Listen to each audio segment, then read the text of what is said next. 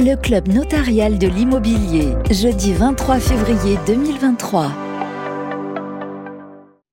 Bonjour à toutes et à tous, bienvenue aux notaires, bienvenue aux architectes, bienvenue aux professionnels de l'immobilier, bienvenue à vous qui nous regardez. Vous êtes bien dans le club notarial immobilier qui a pour thème aujourd'hui construire et réhabiliter, comment organiser la ville de demain, sujet que nous allons euh, aborder avec euh, notre invité, notre expert Augustin Faucheur, secrétaire général adjoint de l'Ordre des architectes d'Île-de-France. Bonjour Augustin. Bonjour. Ravi de vous recevoir. Euh, nous allons voir ensemble donc qu'est-ce que la ville de demain est-elle déjà construite? Que devons-nous faire euh, pour la rendre durable? Euh, Pour que le bâti de demain s'adapte, on en parle beaucoup au changement climatique. Est-ce qu'il faut construire davantage? Est-ce qu'il faut réhabiliter Peut-être les deux? Des thèmes importants, hein, passionnants que nous allons donc aborder dans ce club notarial immobilier. Nous sommes également en compagnie d'Élodie Frémont, présidente de la commission des statistiques immobilières et notaires à Paris, évidemment. Bonjour, euh, maître. Bonjour. Alors, nous allons euh, commencer dans quelques instants avec vous. Euh, vous allez nous faire un récapitulatif du marché immobilier en Ile-de-France pour le quatrième, quatrième trimestre 2022 et nous allons aussi voir quel bilan peut-on tirer de l'année 2022 qui vient de s'écouler. Alors, je rappelle que les chiffres ont été dévoilés en conférence de presse juste avant aux journalistes. On peut dire que c'est une année en deux temps. Il y a eu le premier semestre très dynamique hein, dans la même lignée que 2020 2021, et puis un ralentissement à partir du troisième trimestre, hein, vous allez nous expliquer ça euh, dans quelques instants, euh, ralentissement qui est toujours d'actualité et qui devrait perdurer en 2023. Euh, alors avant de commencer, on va juste vous préciser que si vous avez des questions, vous pouvez nous les envoyer en direct via le chat qui normalement est sur votre droite, hein, sur la plateforme sur laquelle vous êtes connecté. Donc n'hésitez pas, nous y répondrons après les deux interventions. Alors on commence tout de suite avec vous, maître. Du coup, que pouvons-nous dire de l'activité du quatrième trimestre 2022 concernant le marché immobilier en Ile-de-France? Alors, d'une façon générale, cette année 2022 est très atypique. On a, on a vécu en Ile-de-France, en fait, une année euh, scindée en deux morceaux, en deux semestres complètement prononcés à l'inverse, euh, complètement opposés. On a eu au premier trimestre 2022 une progression des volumes de 11%, donc plus 11% au premier trimestre 2022 euh, comparativement au premier trimestre 2021 et radicalement à l'inverse, le dernier trimestre, moins 11%, en comparaison avec le quatrième trimestre 2021. Alors, est-ce que ce ressenti euh, francilien est également celui national? La réponse est oui. Euh, on a observé un volume de transactions au-delà des 1 million de transactions depuis 2019, mais en 2022, bah, le volume a un petit peu baissé. On est à moins 5,6%, soit 1 109 000 transactions enregistrées. Quelles sont les raisons, ou quelles pourraient être les raisons On n'a pas de boule de cristal. En tout cas, ce que l'on peut constater du ressenti des notaires, Trois choses. D'abord, les crédits. Les crédits à l'habitat sont plus difficiles à obtenir. L'enveloppe budgétaire est donc plus coûteuse. Euh, la deuxième raison, c'est qu'on a un contexte général qui est nettement plus tendu, qu'il soit géopolitique ou économique en interne. Et puis, euh, l'engouement de la maison ouverte euh, qui avait été généré par les épisodes de confinement semble s'atténuer. En tout cas, c'est le ressenti dans les volumes maison. Et c'est bien cela qui va peser le plus sur le marché. C'est le secteur qui était le plus dynamique jusqu'à présent, celui de la maison, qui avait un caractère exceptionnel. Et aujourd'hui, ce caractère exceptionnel n'est plus, en tout cas, n'est plus ressenti dans les volumes. Alors, ça n'empêche pas euh, de conserver quand même l'année 2022 comme étant un très bon cru, hein, parce qu'on on, ressort d'années exceptionnelles, donc toujours plus d'exceptions, toujours plus de records. Mais 2022 reste encore avec des niveaux de vente historiques très élevés. Euh, que peut-on dire précisément sur les chiffres en Ile-de-France sur ces euh, deux années? Alors, on a eu deux trimestres en progression, au terme desquels l'activité a soudainement ralenti au troisième trimestre 2022, moins 6%. Euh, vous le voyez sur les slides, en comparaison avec le troisième trimestre. Et ce ralentissement s'observe encore de façon plus marquée sur ce quatrième trimestre, qui enregistre le niveau de volume le plus bas depuis 5 ans, moins 11%. Et c'est vraiment quelque chose qu'on n'avait pas vu depuis un petit moment. Euh, ce quatrième trimestre est quand même supérieur, mais de 2% comparativement à la moyenne des dix dernières années, qui est donc la plus élevée. Pour ce qui est des prix, eh bien, c'est un peu sans surprise. On est toujours en hausse, évidemment, mais ça ralentit.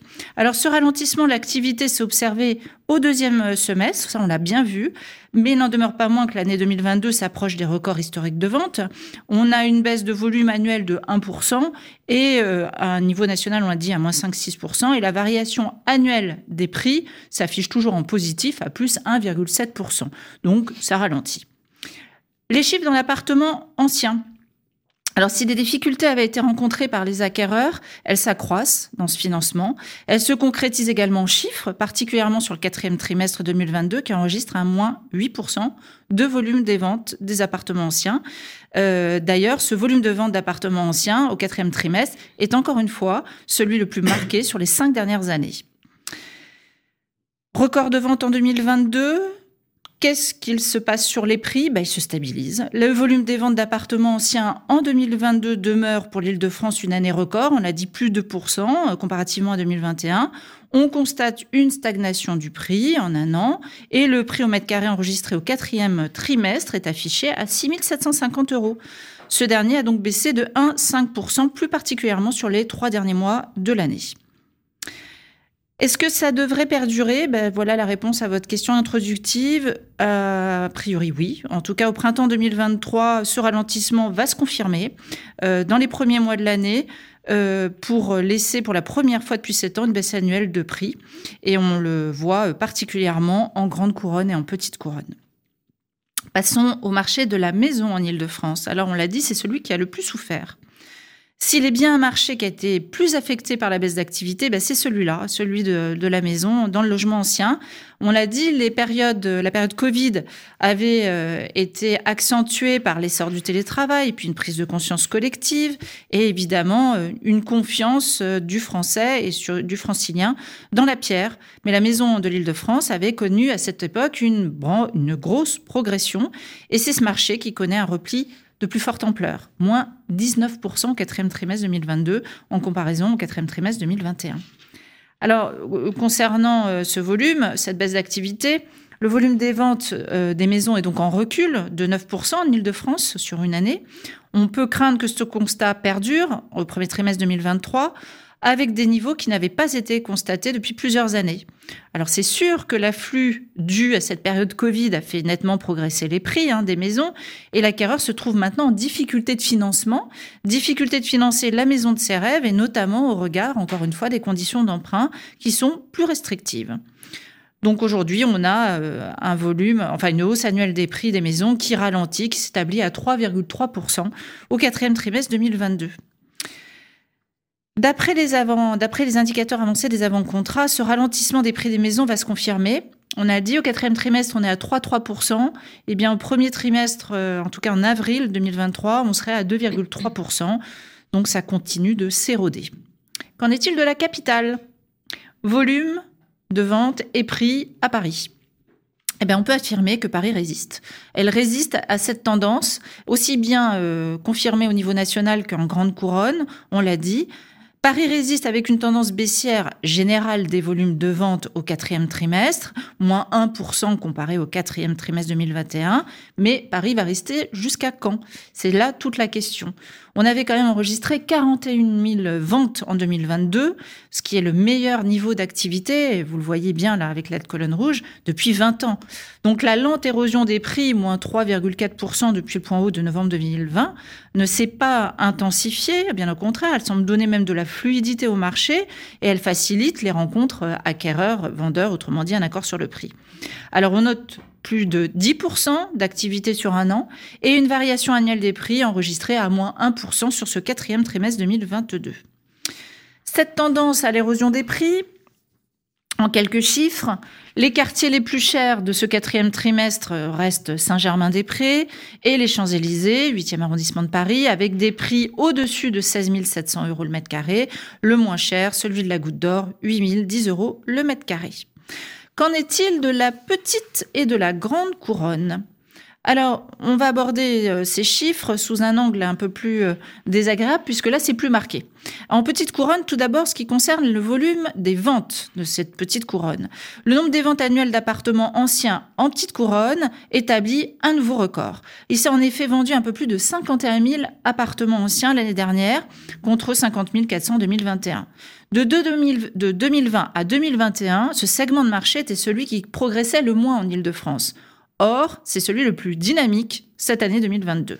À la différence des ventes d'appartements, le volume des ventes des maisons en petite couronne souffre. Recule de 7% de 2021 à 2022 et ce marché a trouvé, euh, retrouvé le niveau d'avant la crise sanitaire, demeure tout de même 5% au-dessus de la moyenne des dix dernières années.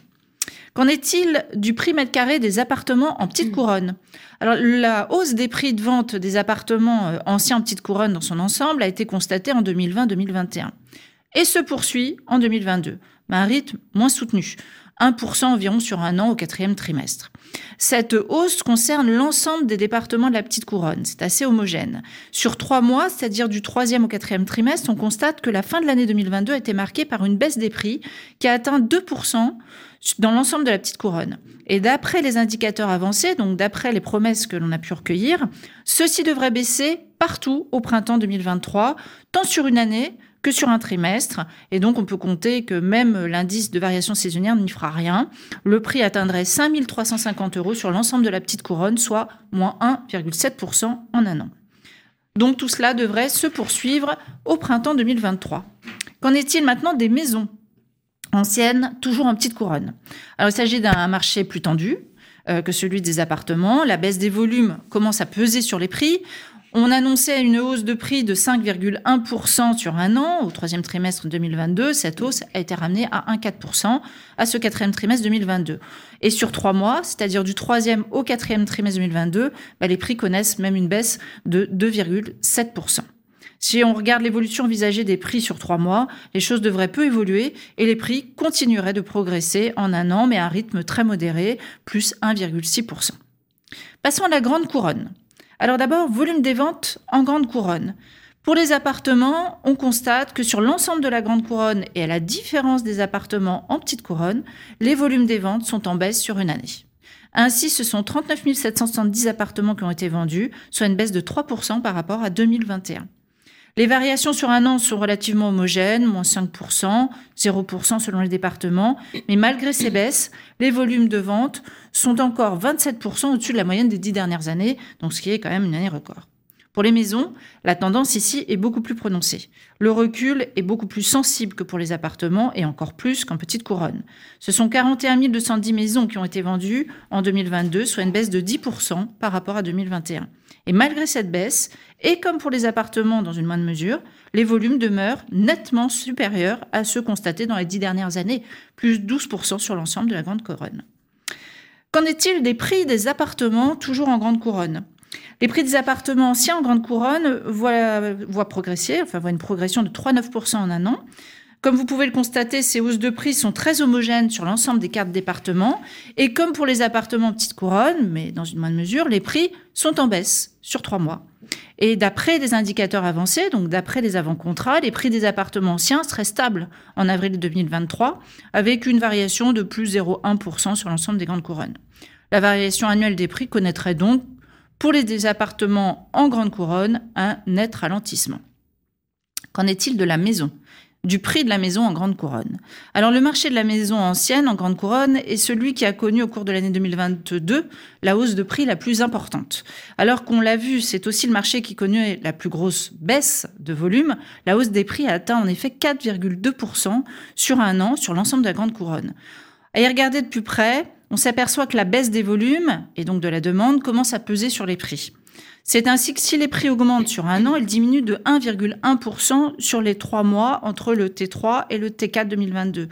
Si l'on tient compte des variations saisonnières, les prix ont stagné au cours du quatrième trimestre, plus 0,3%. Et à la différence du marché des maisons petites couronnes, où là, on le rappelle, ils ont baissé de 1,6%. Si l'on regarde les prévisions sur 2023, euh, sur la Grande Couronne, la hausse des prix devrait ralentir pour s'afficher à plus 2,6% en un an en avril 2023. Donc en tout état de cause, la Grande Couronne voit une baisse de volume de l'ensemble des logements, mais pour 2022 sans impact sur les prix. Que puis-je dire en conclusion? C'est que, euh, évidemment, on a un ralentissement, on a une petite érosion, on a un début d'année qui s'était inscrit encore toujours très fort, mais le quatrième trimestre 2022 voit ce ralentissement euh, en volume plus prononcé sur la Grande Couronne, pas sur Paris. On espère quand même que euh, la mise à jour désormais mensuelle du taux d'usure va pouvoir impacter le volume de financement parce que c'est là le, nerf de la guerre et ce qui euh, stimule le marché de l'immobilier.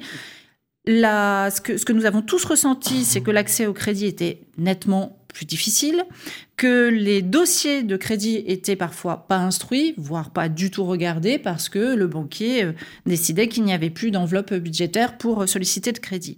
Donc, euh, sans crédit, ça va être compliqué de faire une relance du marché. Je pense. Et malgré euh, le fort sentiment du francilien pour un attachement à la pierre, que ce soit un utilisateur ou un investisseur, voilà, on reste quand même très très attaché. Donc, on a quand même le moral, nous les notaires, en se disant il va se passer quelque chose avant la fin du premier semestre 2023. Oui, je crois que c'est ça qu'il faut garder en tête, c'est vraiment euh, le, côté positif de, tout ça, c'est que les Français, vous l'avez dit, euh, ont un attrait particulier pour la pierre, hein, que ce soit euh, pour devenir propriétaires de leur résidence principale ou pour faire un investissement locatif, par exemple. C'est vrai qu'ils euh, sont très attachés euh, à la valeur, à la pierre refuge. Euh, merci beaucoup, Elodie Frémont. Je rappelle que euh, vous pouvez poser vos questions sur le chat en direct. On y répondra à la fin du club notarial après l'intervention d'Augustin Faucheur. N'hésitez pas donc à, aller, à nous les envoyer. C'est le moment de donner. Si vous permettez, je voulais juste terminer sur justement l'impact budgétaire et notamment sur le fait qu'on s'est permis d'illustrer notre notre ressenti, nous notaires, par euh, deux petits focus qui peuvent peut-être vous intéresser concernant euh, l'impact financier euh, sur un budget X. alors on a pris L'appartement, pardon, l'appartement et ensuite la maison. Et encore une fois, la, maison évidemment est nettement plus impactée. Euh, mais vous qui nous regardez, je pense que ça peut vous intéresser pour votre porte-monnaie ou pour la surface que vous allez acheter. Euh, l'appartement de vos rêves en janvier 2022 euh, était d'une surface approximative de 65 mètres carrés. Et pour cela, vous empruntiez sur 20 ans, en général à 100% d'ailleurs. Vous n'aviez pas besoin de faire d'apport particulier, avec une mensualité qui dépassait les 2000 euros, enfin proche des 2000 euros. Or, en avril 2023, vous avez le choix, soit vous payez plus, soit vous achetez moins. Sur l'appartement, vous allez payer 14% de plus en mensualité, 276 euros par mois, soit vous réduisez la surface et la voilure, et dans ce cas-là, vous perdez une pièce. Vous allez réduire euh, votre surface d'un peu plus, de près du mètre carré. L'impact est beaucoup plus embêtant sur la maison. La maison que vous achetiez en janvier, elle faisait 100 mètres carrés. Euh, demain, cette maison, si vous l'achetez avec le même effort de financement ou sans surplus d'effort de financement, eh bien, sa surface va être réduite de près de 16 mètres carrés, 15 mètres carrés, 85. Et là, pour le coup, l'effort financier pour la même surface va augmenter de 18%. Donc, vous avez le choix. Soit vous demandez à votre banquier préféré de vous aider plus, soit vous allez demander à votre famille de vous aider plus. Dernière chose que je voulais indiquer, qui est peut-être euh, un problème plus parisien que, enfin une question plus parisienne, c'était le deuxième focus qu'on avait envisagé, c'était sur euh, l'impact des nationalités qui avaient investi sur euh, Paris. Et on l'a dit, et je le redis, on l'a dit en conférence de presse, les Américains, plus que personne, les étrangers non résidents ont beaucoup investi au début de ce trimestre 2022. Oui, avec le dollar plus fort, hein, je le rappelle. Exactement. Donc ça leur a permis de forcément... Absolument, donc avoir un pouvoir d'achat plus impactant. Ils étaient 9-5% euh, des acquéreurs euh, d'appartements à Paris. Ils représentaient 23% de cette euh, population acquéreur. Et forcément, avec des facilités, comme vous l'avez dit, de trésorerie qui étaient plus attractives, on négocie pas le prix.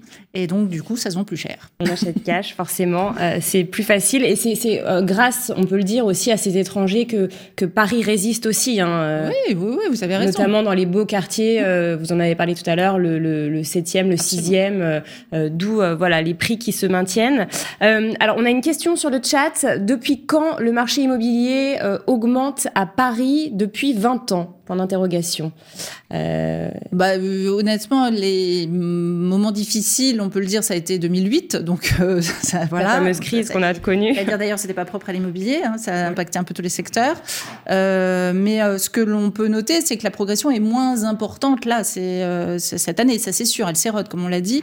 on avait des progressions qui sont allées quelquefois jusqu'à deux chiffres. Enfin, on a vraiment flirté avec les plus 8%, plus 9%, etc. là, on n'est plus dans ces ordres d'idées. Là, on est sur un, un ralentissement, d'une érosion du prix. Est-ce qu'on peut dire qu'on entre dans un nouveau cycle, selon vous? Je suis pas sûre. Je pense que euh, on stabilise, comme vous le dites. Le, le, francilien est très attaché à la pierre, que ce soit en investissement ou en utilisateur. Et je pense que c'est pas mon voisin qui va me contredire. euh, donc du coup, euh, qu'elle soit valeur refuge ou qu'elle soit sa résidence principale, ça peut être aussi un coffre-fort. Euh, je suis pas sûre qu'il y ait un nouveau cycle. En revanche, il y a une nouvelle euh, façon d'aborder euh, son logement. Mais ça, c'est le sujet d'aujourd'hui.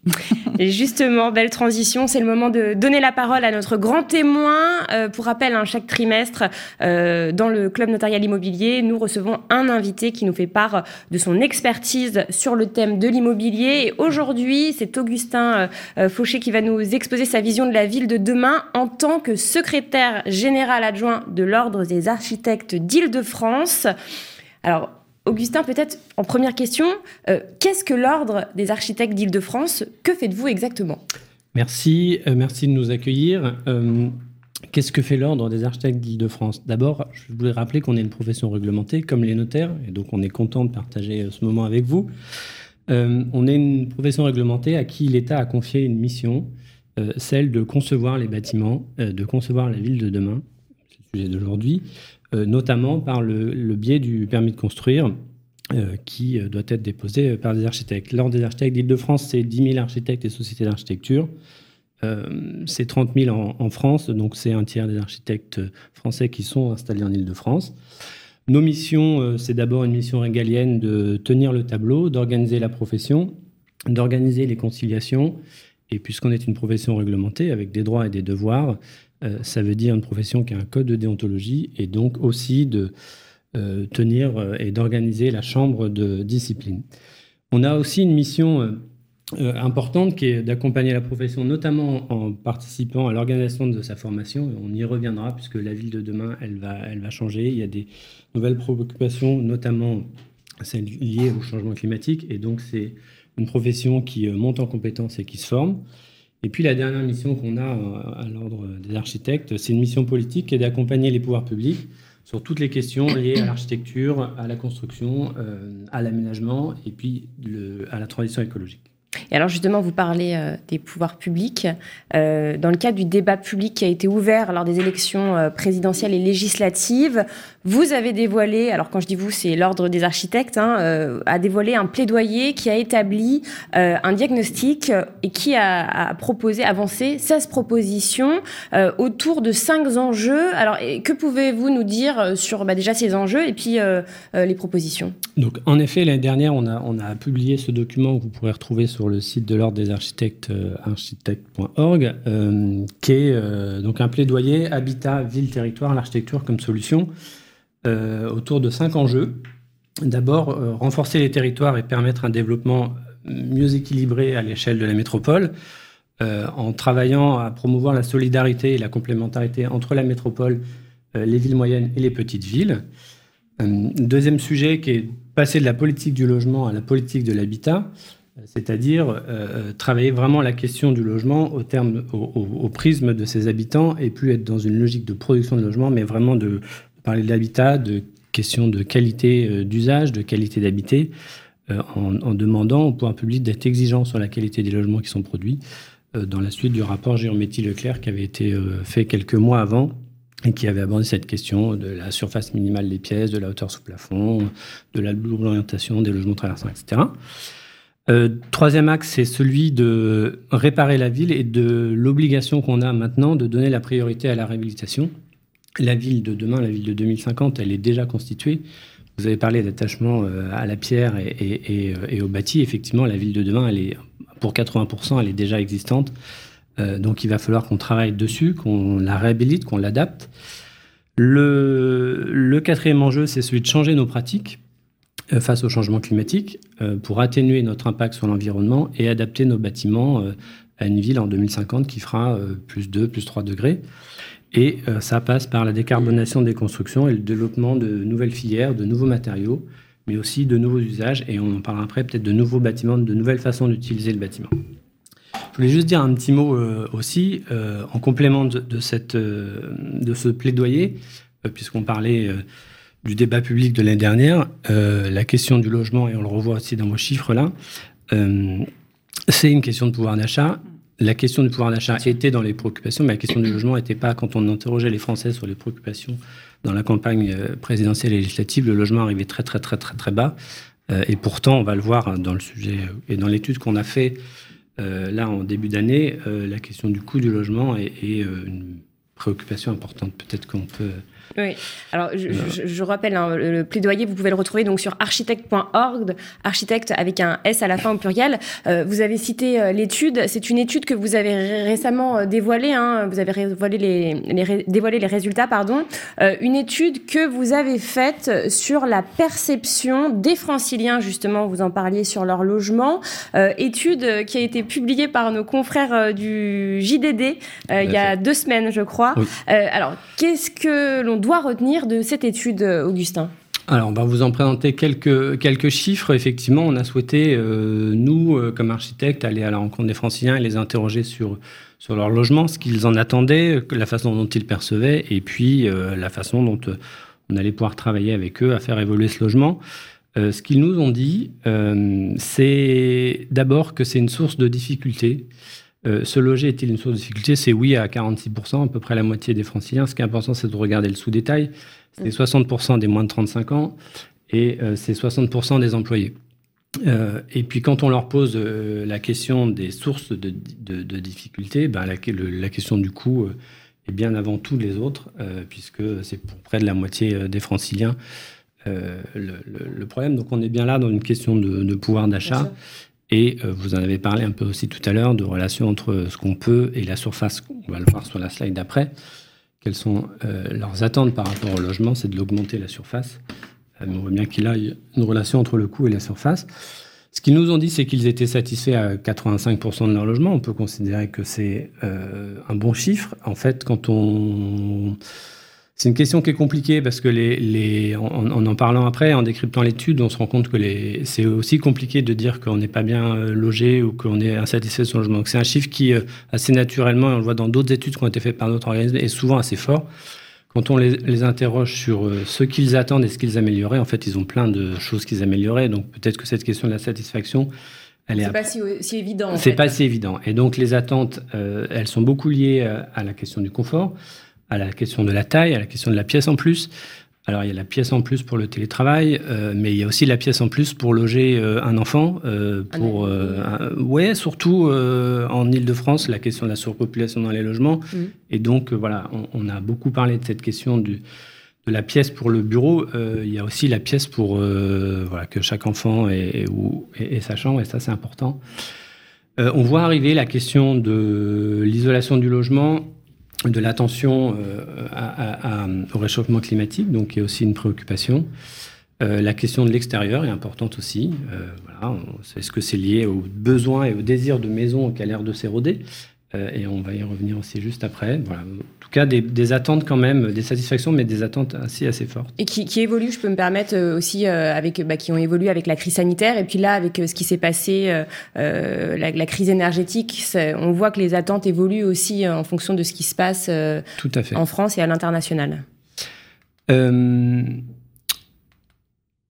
Une, euh, alors, je savais qu'on l'avait remis ici, mais on, a, ce qui est important dans cette, dans cette question de la satisfaction, c'est qu'on leur a aussi posé la question de savoir s'ils étaient prêts, et on a posé la question qu'aux franciliens de la première couronne, s'ils étaient prêts à déménager en deuxième couronne.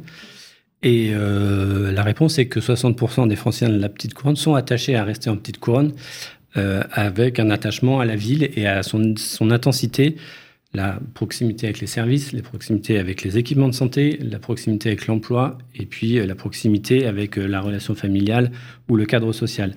Et, donc ça, c'est extrêmement important pour nous parce qu'on a un débat euh, très fort et on va, on va le développer après sur où on construit la ville de demain et comment elle se construit.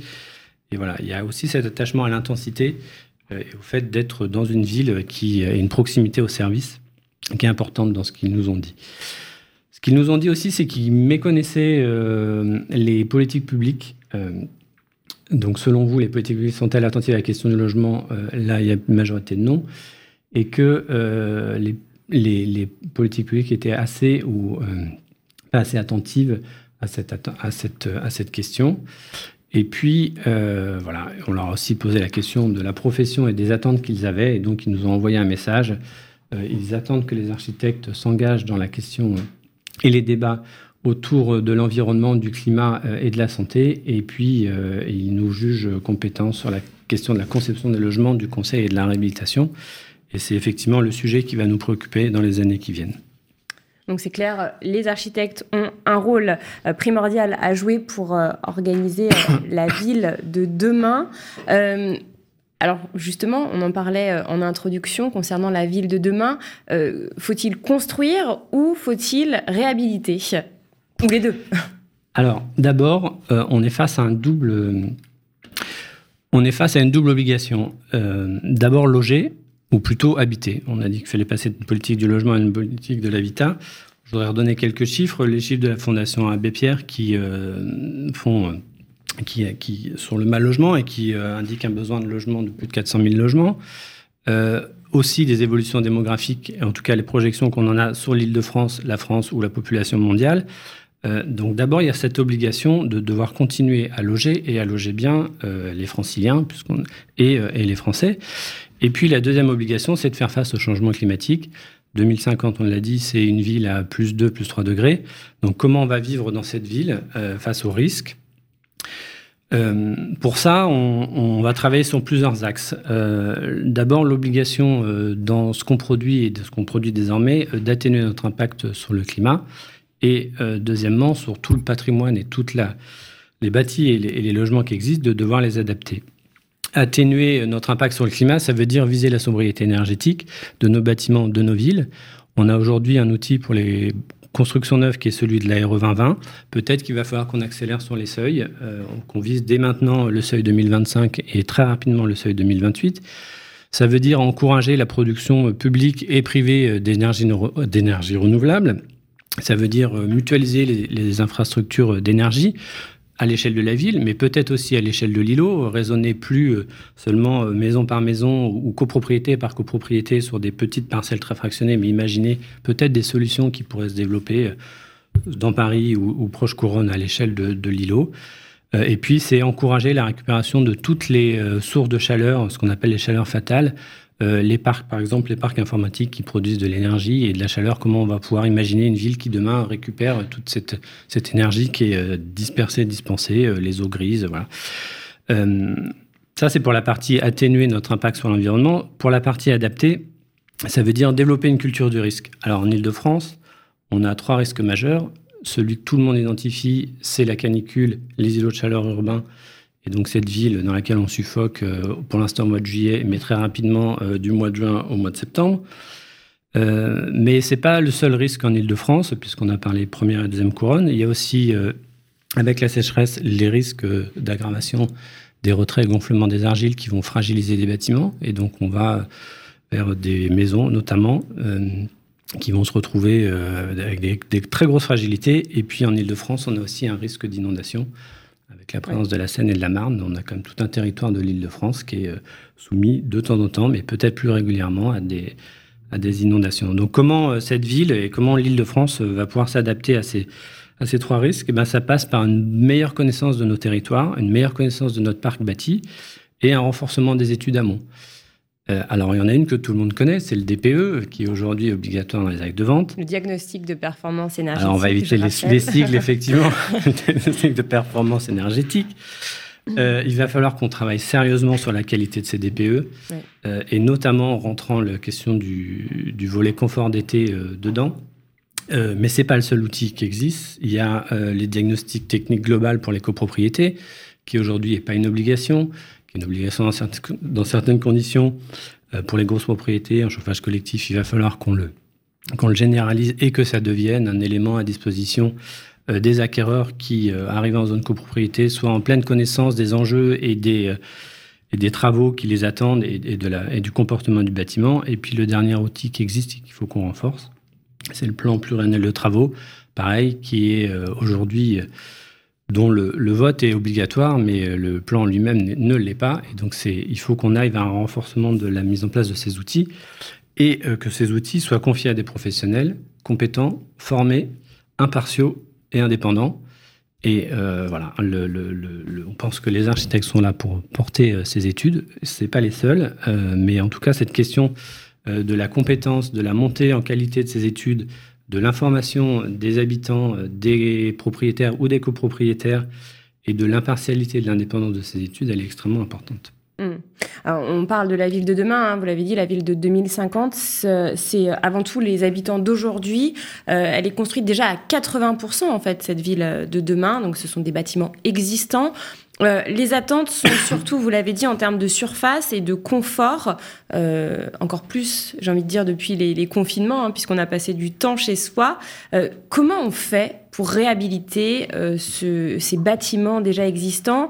Quelles sont les solutions pour réhabiliter ces logements du Grand Paris? Alors, les, les solutions techniques, on les a.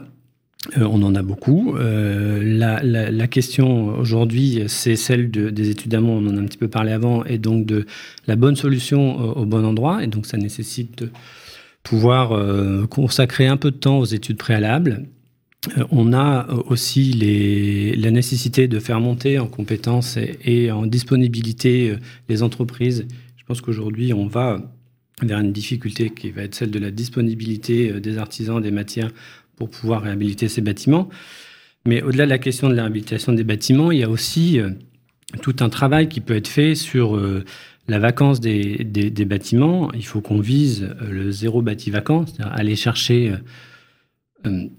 dans le territoire du Grand Paris tous les bâtiments, toutes les surfaces qui ne sont pas occupées. Il y en a beaucoup, des, surfaces non occupées Il y en a beaucoup. Alors elles sont pour plusieurs raisons. D'abord les résidences secondaires, c'est un sujet, l'occupation partielle. Euh, il y a des bâtis et, des, et des bâtiments qui sont euh, extrêmement euh, dégradés et qui nécessitent d'être réhabilités très profondément. Et puis, il y a des bâtiments vides qui sont en attente de mutation ou de, ou de transformation ou de changement d'usage. Donc, il faut qu'on les, cartographie. Et puis, pour ces bâtiments qui sont en attente de, définition de programme, peut-être imaginer des occupations temporaires, des baux précaires, des occupations. Euh, voilà, il y a des choses à inventer, en tout cas, pour aller chercher cette ressource de surface disponible euh, et, dans, le Grand Paris. Euh, il faut aussi qu'on travaille à la mutualisation des espaces. alors, on connaît, on a tous l'image de la laverie de l'immeuble new-yorkais où tout le monde se retrouve en bas. Bon, ça fonctionne pas en France, en Ile-de-France, mais il y a quand même des choses qu'on pourrait imaginer. On pourrait imaginer la mutualisation des cours d'immeubles de copropriété, euh, on pourrait imaginer euh, des locaux vélos, des locaux poubelles qui sont mutualisés euh, sur un îlot, ce qui permettrait de libérer de la place pour créer des espaces verts, des espaces de rencontre. Aujourd'hui, on est quand même dans une ville qui est très fragmentée, qui est très liée à cette notion de la propriété de, la propriété du sol et qui a construit une ville voilà, où chacun on multiplie les usages, on multiplie les services. On pourrait imaginer dans la ville de demain, en tout cas on doit le faire, une mutualisation de ces usages. Et puis, euh, on peut travailler aussi sur la question euh, du temps euh, d'usage du bâtiment, ce qu'on appelle la chronotopie. Aujourd'hui, on construit une cour d'école, et puis pour que les enfants puissent aller jouer dans la cour d'école la semaine, et puis à côté, on construit un jardin d'enfants pour qu'ils puissent aller jouer le soir et le week-end. Il faut qu'on arrive à mutualiser les usages des bâtiments et des services qu'on construit dans le temps. ça se fait en Suisse, ça se fait au Danemark. les cours d'école, elles sont ouvertes le soir pour le jardin d'enfants, elles sont ouvertes le week-end. En France, on n'a pas ce type de dispositif, il faut qu'on arrive à les imaginer. On peut imaginer que le gymnase du collège et du lycée, euh, qui sert quand le, collège et le lycée est ouvert, eh bien, ils servent le soir, euh, plus à des associations sportives qui servent le week-end. Voilà, il y a beaucoup de choses comme ça euh, qui sont à imaginer, de, de, mutualisation des usages dans le temps. et puis si on va plus loin, il faut qu'on imagine des hybridations des usages, même dans l'espace, dans la même journée, un lieu peut avoir deux fonctions.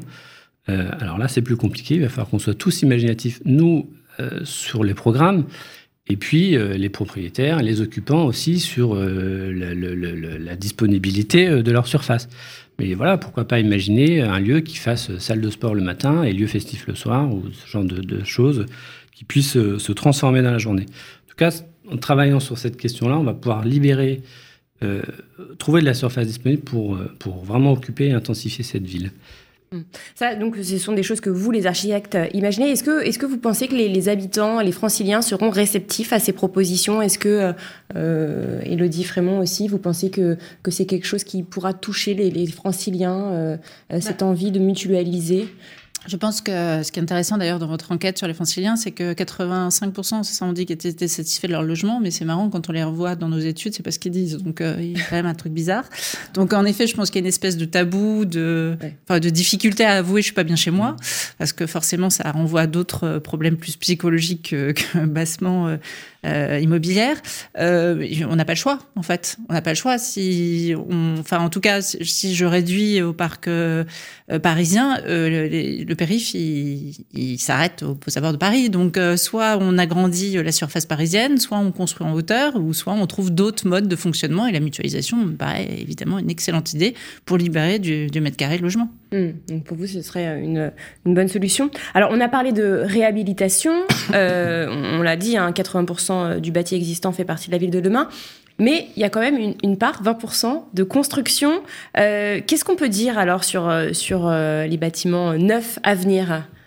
Alors, sur les bâtiments neufs à venir, il y a deux questions. C'est comment on va les construire et du coup, où est-ce qu'on va les construire?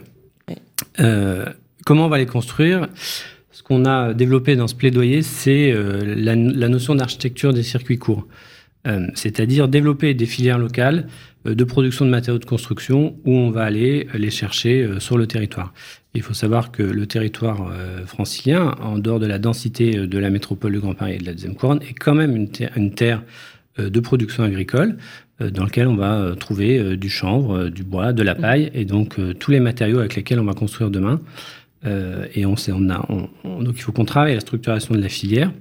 On a monté d'ailleurs avec, euh, avec les filières que je viens de citer et la Chambre d'agriculture d'Île-de-France un comité de liaison des matériaux biosourcés pour porter cette question-là d'organisation d'une filière francilienne euh, de, de, production de, de, matériaux qui seraient disponibles pour la construction demain, y compris pour la réhabilitation, en tout cas pour les isolants, ils pourraient aussi être utilisés.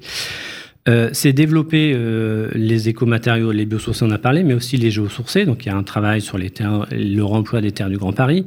Euh, il y a un travail à faire sur le réemploi des matériaux issus de la déconstruction ou de la rénovation des bâtiments. Donc, c'est-à-dire qu'on prend les matériaux quand, on...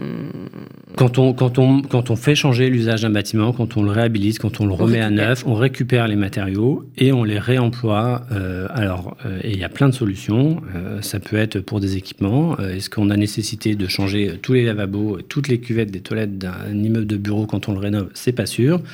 Euh, on peut réemployer euh, des matériaux de revêtement.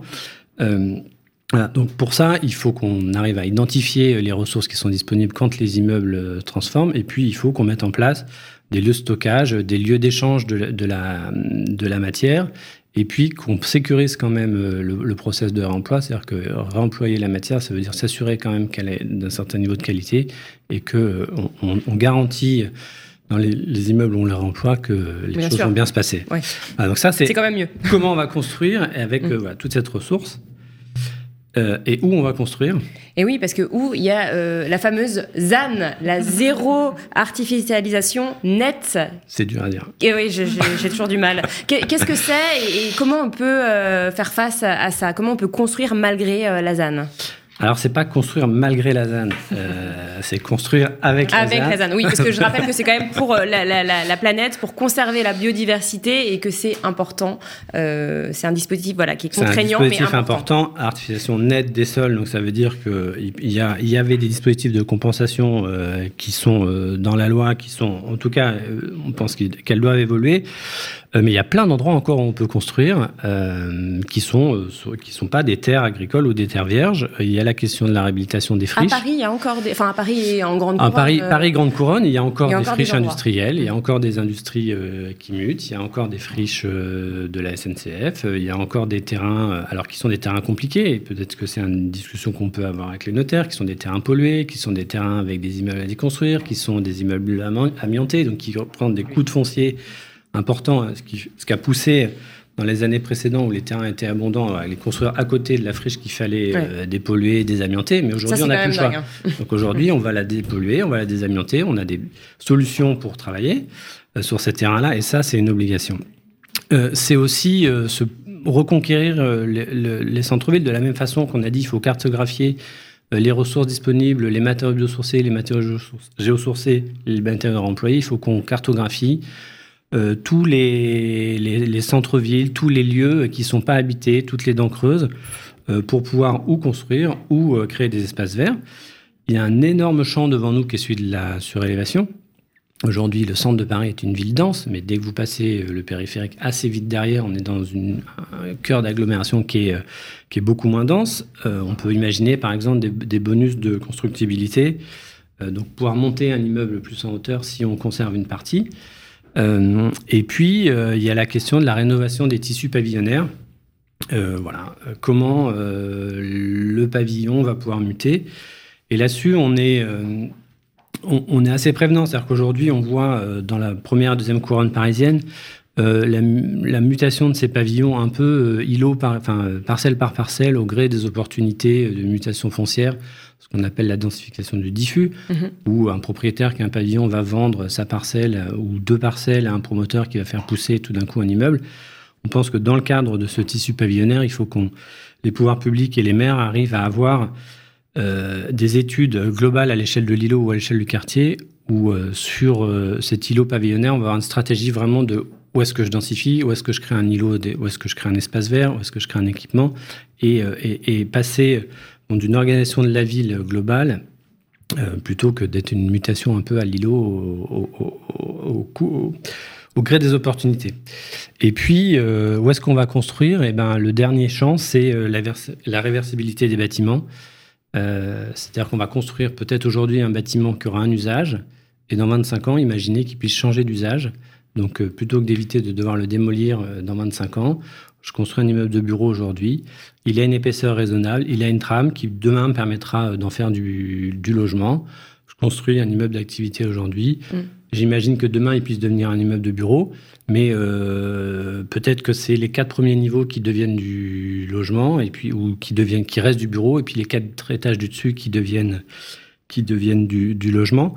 En tout cas, voilà, il y a plein d'opportunités d'aller imaginer des programmes, des changements d'usage dans les bâtiments. En tout cas, c'est une, un vrai défi, une vraie richesse. Et ça, c'est très intéressant ce que vous dites, parce qu'on l'a vu avec euh, le télétravail. Hein, après le, Covid, euh, bah, tout le monde a voulu quitter Paris, euh, euh, se mettre en télétravail. Et puis là, on se rend compte que, eh bien, bon, bah, pas que chez Elon Musk, mais euh, dans les entreprises, le télétravail, bah, c'est pas toujours évident. il faut quand même revenir au bureau. Donc c'est vrai que c'est intéressant de voir qu'on peut moduler en quelque sorte les bâtiments, comme vous le dites. Et c'est vrai que c'est, ça pourrait aussi être une, une solution. alors, je rappelle que vous pouvez poser vos questions hein, sur le chat à droite à Augustin Faucheur, donc le secrétaire général adjoint de l'Ordre des architectes d'Île-de-France et également à Elodie euh, Frémont. Donc, en conclusion, euh, Augustin, donc, euh, la ville de demain, c'est 2050, mmh. mais c'est maintenant que ça se prépare. Exactement. La ville de demain, enfin, on connaît le, le, temps de la construction de la ville et de la mutation de la ville, il est long. et donc, la ville de 2050, elle se prépare maintenant. Donc, les, les, les, axes qu'on a donnés d'atténuation, d'adaptation des bâtiments, il faut les préparer dès maintenant. La construction d'une filière la montée en compétences euh, des architectes, des bureaux d'études, des entreprises, euh, ça prend du temps. Et donc, il faut, euh, la ville de 2050, y travailler, y travailler maintenant. sur les Jeux Olympiques 2024, on nous avait mis, et, mis énormément d'ambition sur la construction bois. le compte n'y est pas complètement. On a bien vu que monter une filière de construction bois, ça prend du temps. Et donc, voilà, cette, cette... Et ça, on l'avait pas prévu en amont? On l'avait peut-être pas suffisamment anticipé. on l'avait peut-être pas suffisamment anticipé, mais j'ai formé, euh, euh, former des architectes, former des bureaux d'études, former des artisans, monter des entreprises, ça prend du temps. Hmm. Euh, voilà. Et donc il faut, il faut le faire maintenant. Il faut le faire maintenant vite. Et pour que 2050, c'est jamais que dans 25 ans. En fait, c'est quand même un temps qui peut paraître long quand on, quand on je vois la finesse avec laquelle vous travaillez vos chiffres au trimestre 25 ans, c'est très très long. Mais en réalité, euh, pour un bâtiment, c'est rien du tout. Et est-ce que les consciences sont éveillées? Est-ce que vous, les architectes, vous, l'êtes, hein, euh, est-ce que les, les, franciliens, parce que euh, comme vous le disiez, il y a un peu une méconnaissance aussi des. Alors, ce qu'a ce montré euh, l'étude, c'est qu'il y a euh, une méconnaissance, ou en tout cas une connaissance partielle euh, auprès des franciliens des actions des pouvoirs publics, des aides notamment auxquelles ils peuvent avoir le droit, du, du, de la comment dire de ma prime rénov et de France rénov qui est un système qui vient d'évoluer en plus qui est un peu complexe à mettre en jeu pour autant, dans les attentes, quand on a fait la question sur la, satisfaction et les attentes qu'ils avaient, on ne vous a pas montré tous les résultats, mais il y avait quand même des attentes très fortes sur cette question de la rénovation énergétique de leur logement. D'accord. Euh, de la rénovation de la ville, euh, du besoin d'espace vert. Et, donc, euh, je pense que oui, les consciences des franciliens est là. maintenant, la question du passage à l'acte, elle est beaucoup plus complexe. et on peut en parler notamment dans les copropriétés. Mm. comment on, va réussir à, à faire basculer euh, cette envie de rénover, son, de rénover son logement, de rénover sa copropriété à un acte vraiment inscrit, ça va être le challenge, il est là, et pour nous, et pour les syndics, et pour les conseils syndicaux, et pour les notaires. Et c'est vrai que les syndics le disent, hein, mm. c'est pas évident hein, de faire voter euh, euh, des travaux de rénovation quand il y a des copropriétés à 100, 200 euh, copropriétaires, c'est très compliqué. Maître, est-ce que c'est quelque chose que vous voyez aussi chez vos clients, justement? Alors on a, on a évoqué les DPE tout à l'heure, c'est vrai qu'avec la fameuse loi climat et résilience, hein, le fameux calendrier qui a été mis en place, bon pour l'instant c'est pour les propriétaires bailleurs, mais est-ce que les, les, propriétaires occupants sont attachés quand il vous, réalisez, quand une vente se réalise, est-ce que euh, voilà, les, acheteurs sont euh, regardants des DPE Je sais que les banques euh, le demandent hein, pour les, mhm. pour les mhm. prêts. Mhm. est-ce que c'est quelque chose que vous voyez chez vos clients? Alors ça dépend de où et qui. Bon, si je parle des bailleurs sociaux, évidemment, oui, ils sont, plus que concernés. Si on parle du particulier, il faut distinguer celui qui va habiter de celui qui va investir et celui qui va habiter un appartement ou une maison. alors, la prise de conscience est là. Maintenant, on reste français, tant qu'il n'y a pas une sanction financière, on n'y va pas. Euh, donc là, je, l'ai dit, quoi, la première entre guillemets punition, c'était euh, on ne révise pas le loyer le 1er septembre 2022 n'a pas eu un gros impact sur les investisseurs, euh, ça, enfin, on peut le dire. sur l'occupant d'une résidence principale appartement, il regarde le coût énergétique. C'est pas tellement la note. Mais depuis cet hiver, en fait, depuis qu'il y a eu les, la crise énergétique avec la voilà. Russie. Il regarde euh, le coût énergétique, ça c'est sûr. Et encore une fois, dans un appartement copropriété, il se dit, oh, bah, ça va se diffuser sur 30 euh, ou 40 copropriétaires. Ouais, c'est pas très grave. En revanche, sur la maison, oui. Bien sûr. alors là, sur la maison, il y a deux choses qui s'observent. Alors, la, maison, on la loue rarement. C'est plutôt pour euh, sa résidence principale. il y a deux choses qui s'observent. C'est que le vendeur s'auto-censure immédiatement. C'est-à-dire que s'il voit que son DPE à une étiquette énergivore en F ou G, il va pas demander euh, un prix, enfin, il va raisonner son prix. Et il va s'auto-sanctionner. Ce qui veut dire que du coup, bah, forcément, la maison va partir plus rapidement. Et l'acquéreur, de son côté, budgétise le coût travaux pour améliorer, mais le budgétise sans pour autant le réaliser. C'est ça le problème. C'est D'accord, une fois la vente réalisée, c'est ça? Voilà, c'est-à-dire que la peur du gendarme ne fait pas foi. Euh, c'est-à-dire qu'il se dit, oh, bon, je négocie le prix, enfin, ou je négocie pas d'ailleurs, parce que le vendeur l'a budgétisé, mais euh, je paye moins cher parce que j'ai ma toiture à refaire, mais j'attends 5-10 ans, quoi. Mm. Et dans 5-10 ans, on verra ce qui se passera. Donc là, tout de suite, non. Euh, je pense, encore une fois, que ce qui va vraiment avoir un impact, c'est quand vous pourrez plus louer. Là, euh, si vous ne pouvez plus louer. Euh, Alors, ça a commencé euh, avec les pires passoires thermiques, les pires G, là, depuis le mois de janvier. Elles sont interdites à la location, mais après, c'est vrai que la prochaine étape, c'est 2025, avec bah, l'ensemble des G. C'est là, je pense que. C'est là que. Oui, je, pense que là, c'est même une prise de conscience, on n'a pas le choix. Oui. Et ce qui s'est vu, sur, en tout cas, sur. Moi, je vois d'un point de vue purement pratique, sur le plafonnement des loyers. Euh, la mairie de Paris, elle n'a pas le temps de mettre en œuvre des brigades pour les vérifier euh, si le plafonnement des loyers est appliqué. C'est la dénonciation, hein, que les choses soient très claires dans une large majorité des cas. Donc, il n'y a pas de contrôle. Euh, bah, il y en a, mais, il y en a très peu. oui, voilà. Enfin, ils passent pas le tour des copropriétés et puis il faut déjà leur ouvrir la porte. Mais en tout cas, je pense que le locataire, lui, il va peut-être être un peu stimulé, oui. Hum. est-ce que vous avez vu plus de passoires thermiques vendus euh, depuis cette loi, depuis la loi climat résilience Et euh, deuxième question, est-ce qu'il y a une décote sur les, prix? Euh, Une décote sur les prix Paris Petite Couronne, non. Hmm. Pas en fonction de la passoire. Grande Couronne, oui. Oui, d'accord. Notamment les maisons, ça oui. Oui, les maisons, il faut, quand même le rappeler, c'est plus, plus, compliqué à chauffer aussi. on sait que là, le coût énergétique, on ne mutualise pas. Hein, donc, ouais. si, si. Euh, Augustin, euh, une question peut-être sur. Euh, vous avez parlé, vous avez évoqué tout à l'heure les logements vacants, alors qui peuvent être bah, des bâtiments hein, totalement abandonnés entre entre guillemets, mais aussi des résidences secondaires. Comment on pourrait utiliser ces résidences secondaires? J'imagine que ceux qui en ont et qui nous regardent vont, vont se tendre derrière leur écran, mais qu'est-ce qu'on pourrait imaginer je ne sais pas si les architectes ont une réponse spécifique sur, sur, sur, cette question-là. C'est plutôt une question de. Euh, c'est une question de. Bah D'abord, il y, a, Alors, euh, moi, avec toutes les réserves que j'ai sur cet opérateur-là, mais un opérateur qui a inventé un truc génial sur la résidence secondaire, euh, qui est de la louer. Aujourd'hui, certains de résidences secondaires sont aussi louées en logement temporaire euh, en Mais alors, parce que je crois que c'est des locations euh, saisonnières. De voilà, saisonnières, de courte durée, et du coup, c'est pas forcément, euh, c'est pas vraiment une réponse à ce manque de logement. Hein. Non, non, non, non, mais euh, il y a un certain nombre de résidences secondaires dans Paris et Première Couronne. voilà, il faut, je pense, collectivement se poser la question quand on a un manque de logement, de qu'est-ce qu'on fait, qu'est-ce qu'on accepte. voilà, je, j'ai pas une réponse d'architecte là. On pourrait avoir une réponse de citoyen et, un avis personnel. Euh, moi, ça m'interroge aussi euh, quand même. Il y a un sujet, au-delà de la résidence secondaire, il y a un sujet qui est intéressant, qui est celui de la sous-occupation d'un certain nombre de logements. Euh, et là, peut-être qu'on peut imaginer des choses qui, qui, qui, pourraient embarquer tout le monde. Sous-occupation, c'est quoi en fait Sous-occupation, bah, c'est une personne âgée qui est propriétaire d'un très grand appartement à Paris. Euh, est-ce qu'on n'arrive pas à imaginer qu'elles euh, mettent en place un système de colocation avec, euh, on a vu, 60% des moins de 35 ans ont une difficulté pour se loger Comment on arrive à imaginer un dispositif dans lequel elle, loue une partie de son logement pour faire une cohabitation, une colocation entre une personne âgée et un jeune qui cherche un logement? C'est ça la sous-occupation des logements. on a aussi en Ile-de-France des problèmes de suroccupation, mais on a quelques sujets de sous-occupation des logements. Et donc là aussi, euh, voilà, c'est pas dans le logement vacant, mais on est dans la place disponible. Euh, donc il faut euh, imaginer rassurer euh, les, propriétaires, les familles des, propriétaires de ces personnes-là en trouvant des dispositifs. voilà, mais il y a aussi là, en Ile-de-France, une ressource, en tout cas une possibilité de loger assez importante et qui, qui, pourrait être intéressante. Et à mon avis, en y travaillant bien, on peut embarquer beaucoup de gens.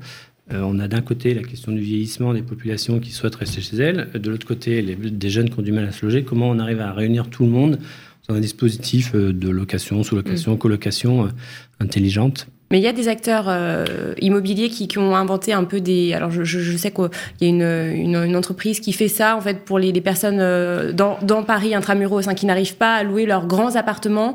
Euh, ils la transforment en, en, plusieurs, en colocation, en fait, avec plusieurs chambres. C'est vrai que ça pourrait être des solutions pour loger euh, des étudiants, des jeunes actifs qui ont du mal à trouver. c'est vrai que c'est pas évident de, de se loger à Paris. Augustin Faucheur, peut-être aussi une question. Alors, on l'a pas du tout évoqué, la ville de demain et les transports.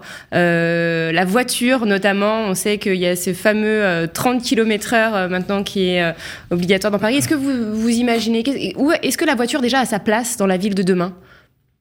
Selon, selon les, architectes évidemment Bon, les, les, le sujet, c'est pas tellement les 30 km/h, c'est plutôt les feux et les voitures diesel qui doivent arrêter de rentrer dans le Grand Paris assez rapidement.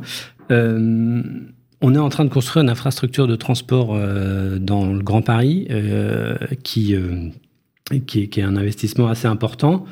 On, a parlé tout à l'heure de où est-ce qu'on construisait. On pense qu'effectivement, la priorité, elle est de construire autour de ces infrastructures de transport. C'est-à-dire que la collectivité, l'ensemble de, de, nous, vous, mettons, en tout cas, c'est une infrastructure qui est payée par, par, par, le, par tout le monde. il faut qu'autour de ces infrastructures, on intensifie la ville. Euh, donc oui, euh, les transports publics, le développement des transports publics, moins de voitures.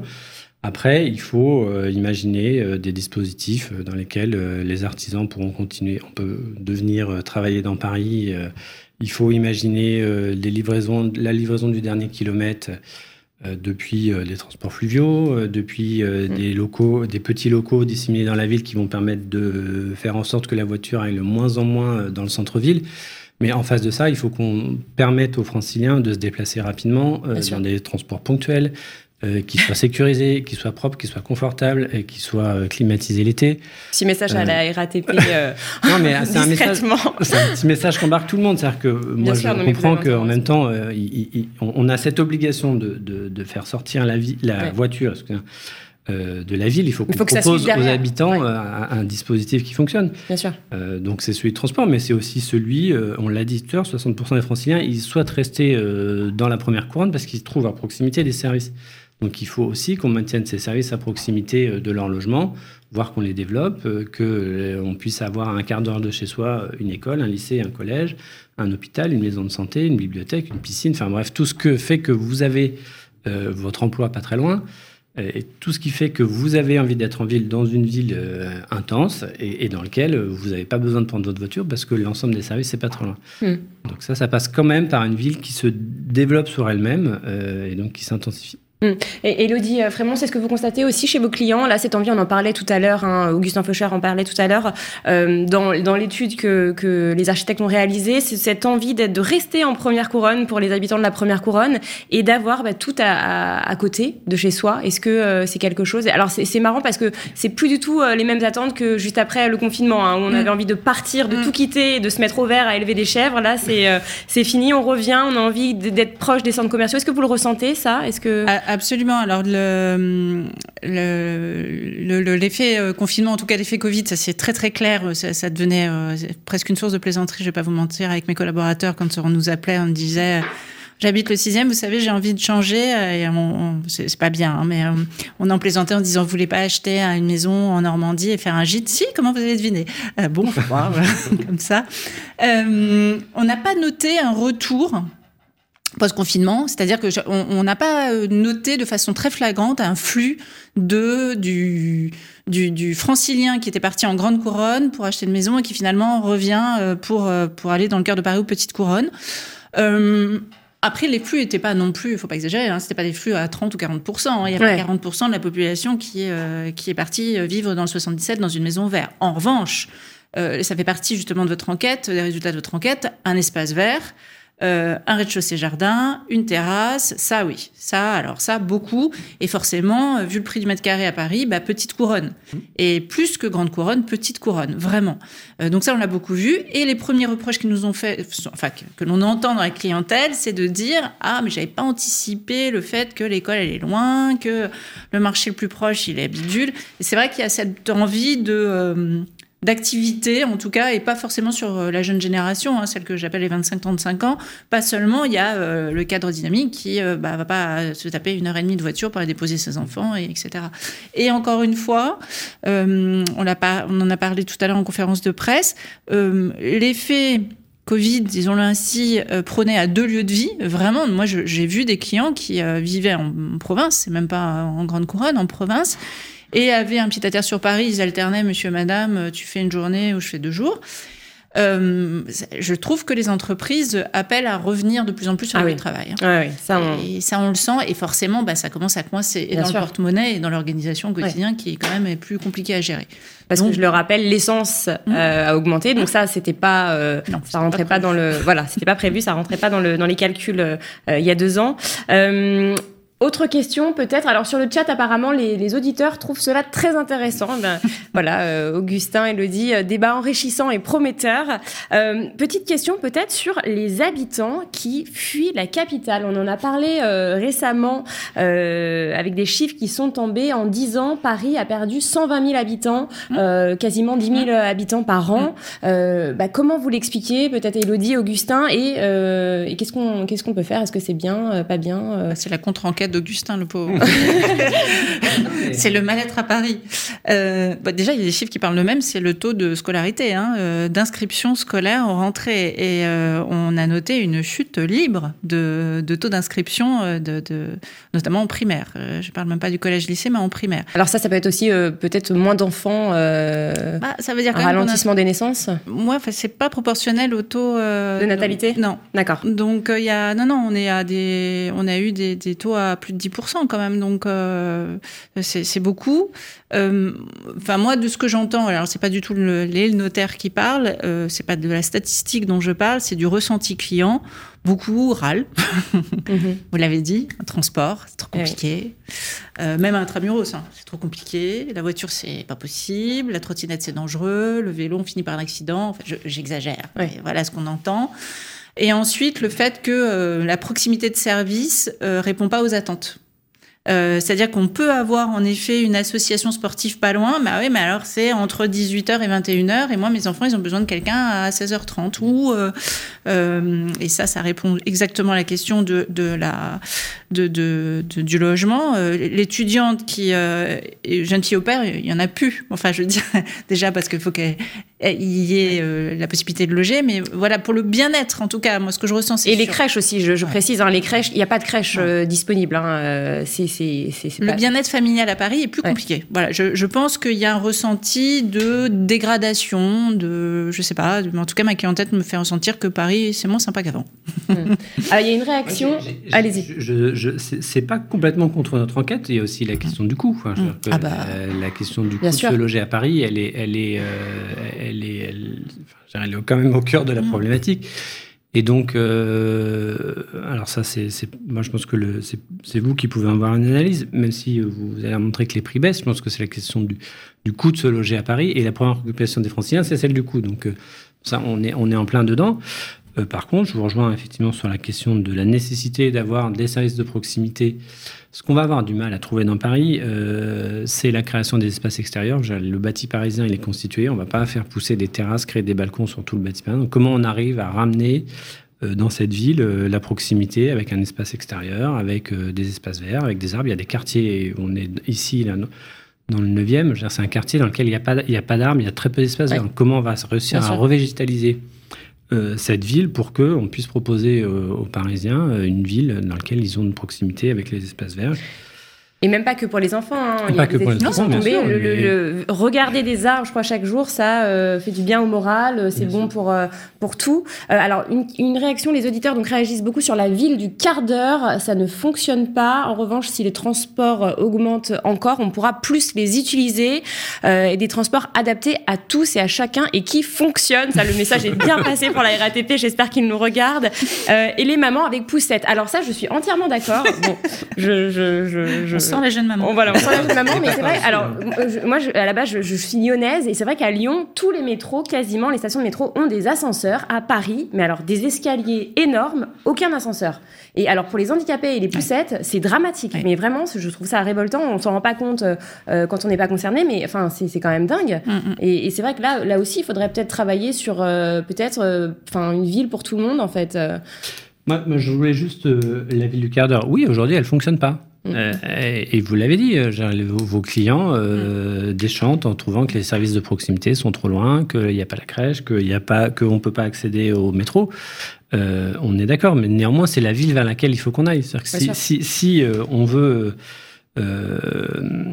si on veut qu'elle fonctionne, il faut qu'on passe par, par là, par, la, par le rapprochement des services de proximité au plus près des habitants, par un, un, un par un une infrastructure de transport euh, qui fonctionne, mais peut-être qu'avec moins de voitures, on aura un réseau de bus qui marchera mieux aussi, et qui est moins compliqué à mettre en œuvre que d'aller percer tous les trottoirs de Paris pour mettre des ascenseurs, et qui permet d'accéder facilement personnes à mobilité réduite au papa avec des poussettes, parce qu'il y en a aussi au bus.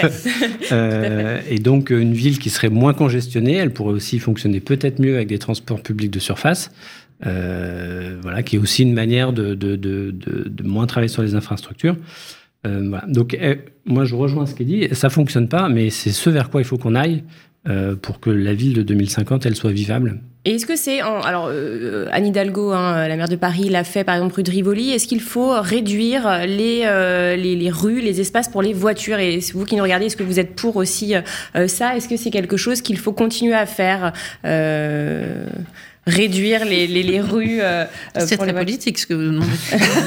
c'est très politique, mais ça, ça en fait partie hein, de la ville de demain. c'est vrai qu'on se pose la question hein, quand on discute avec les habitants euh, de Paris et, et, puis Petite Couronne et Grande Couronne aussi. Est-ce qu'il faut voilà, réduire les axes pour les voitures? C'est assez politique.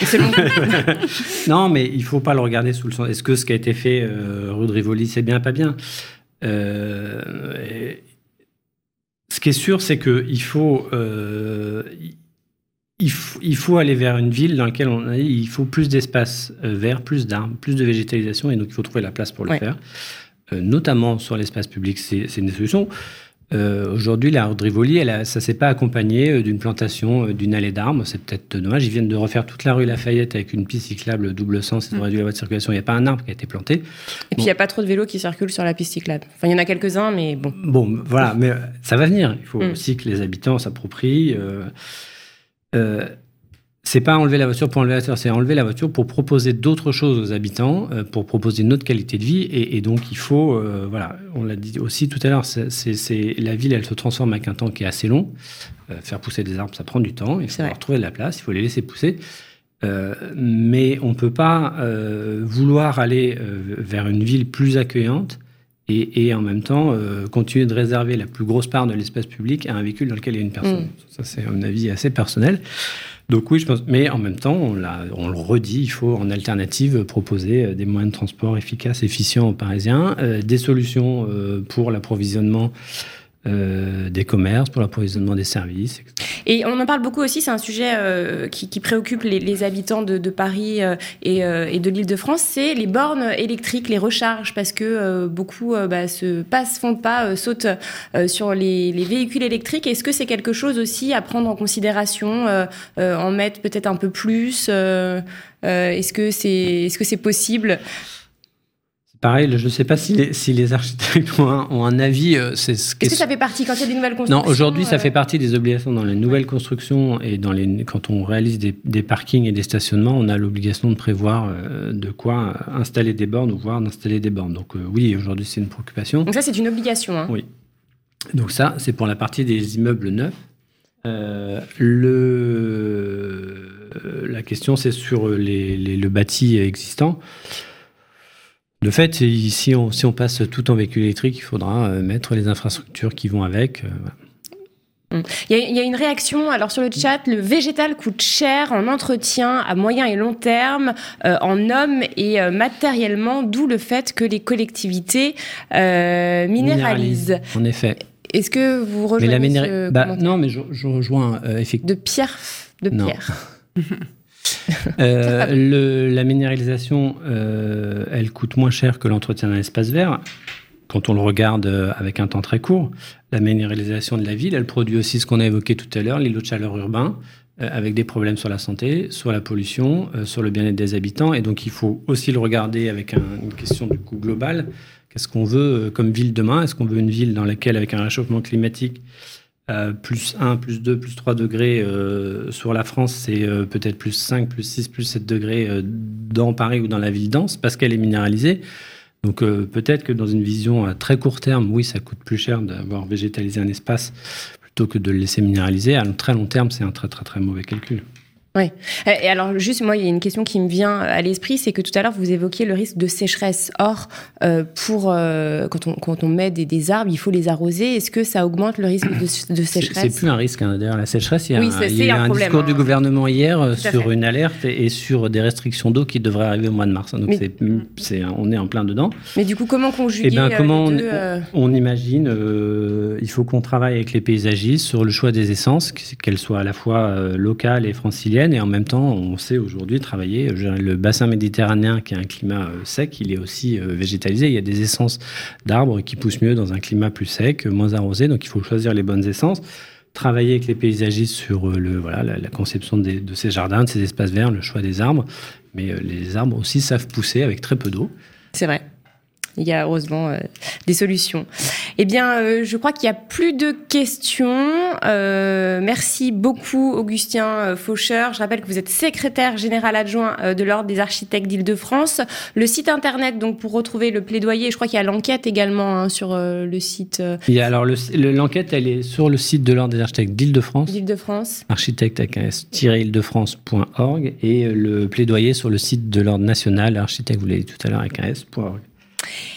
Et euh, merci Elodie Frémont. Je rappelle que vous êtes la présidente de la commission des statistiques immobilières et notaire à Paris. Euh, le replay de ce club notarial sera disponible dès demain sur la chaîne YouTube euh, et sur le site aussi de la Chambre des notaires du Grand Paris. Alors c'est notaire du Grand Paris tout attaché au pluriel.fr. vous retrouverez également tous les chiffres hein, que vous nous avez dévoilés tout à l'heure, Elodie Frémont. Le prochain club notarial immobilier aura lieu le mardi 30 mai. Merci beaucoup euh, d'avoir euh, été présent et on vous dit à très bientôt.